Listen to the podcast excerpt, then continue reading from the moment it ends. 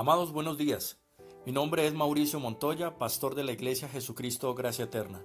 Para mí nuevamente es un placer poder compartir con ustedes este breve segmento de palabras de gracia. El día de hoy nuestro tema, el origen del matrimonio. Comencemos.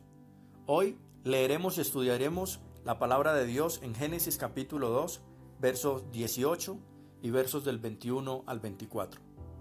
El pastor John Piper una vez escribió, lo más fundamental acerca del matrimonio es que esta es la obra de Dios. Eso nos recuerda que si queremos conocer el origen del matrimonio debemos ir a la palabra de Dios. Dios definitivamente es el autor del matrimonio. Y en los primeros capítulos de Génesis se relata el origen de toda la creación, incluyendo también la del matrimonio. Eso lo encontramos específicamente en el capítulo 2 de Génesis. Es el punto de partida sobre el cual podemos tener un entendimiento del matrimonio que nos permita glorificar a Dios en este aspecto de nuestras vidas, hijos de Dios. Leamos el versículo 18 del capítulo 2 de Génesis. Y dijo Jehová, Dios, no es bueno que el hombre esté solo, le haré ayuda idónea para él.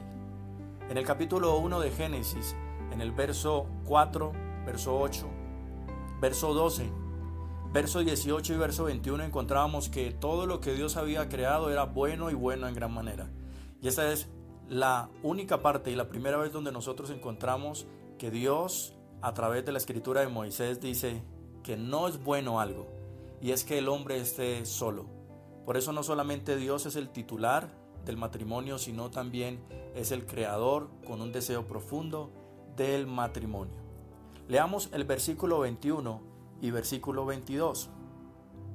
Entonces el Señor Dios hizo caer un sueño profundo sobre el hombre y éste se durmió. Y Dios tomó una de sus costillas y cerró la carne en ese lugar. De la costilla que el Señor Dios había tomado del hombre, formó una mujer y la trajo al hombre. Dios hizo al hombre, luego hizo a la mujer y luego trajo a la mujer al hombre. Y el hombre dijo, versículo 23, esta es ahora hueso de mis huesos y carne de mi carne, ella será llamada mujer, porque del hombre fue tomada. Esta es la primera vez en las escrituras que Adán se siente atraído a lo que Dios creó para que le acompañara. De hecho, si ustedes y yo miramos con detalle, es interesante notar que Adán nombró aún a la mujer de manera muy especial. Dios fue quien hizo caer a Adán en un sueño, tomó una de sus costillas, formó a Eva y la trajo a Adán. Dios estuvo detrás de todo esto, orquestando la obra maravillosa del matrimonio. Él formó el matrimonio y entonces llegamos a un versículo crucial en esta mañana, para que ustedes y yo entendamos la institución de este maravilloso matrimonio. Génesis 24, verso 24, capítulo 2. Por tanto, dejará el hombre a su padre y a su madre, y se unirá a su mujer, y serán una sola carne.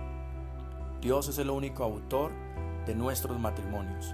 Si nosotros miramos este contexto del versículo 24, sumamente importante, representa algo completamente diferente a lo que tú y yo quizá hemos visto hasta ahora en el relato de la creación.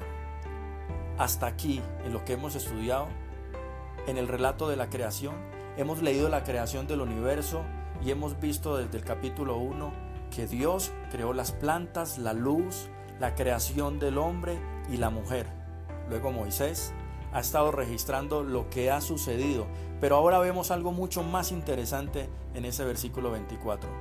Y es que Dios deja establecido de que a través de la narración de Moisés es introducido un comentario sobrenatural sobre la creación del matrimonio.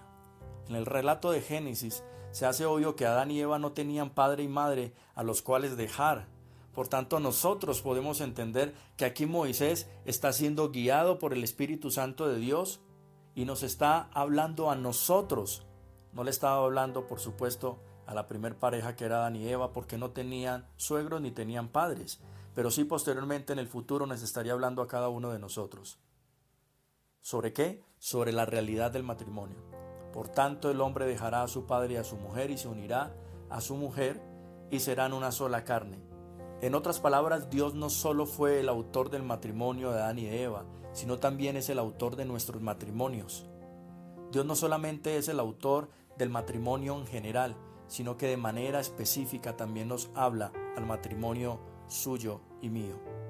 Si Dios es soberano sobre todas las cosas, entonces el cónyuge que usted y yo tenemos es un regalo de Dios para mí.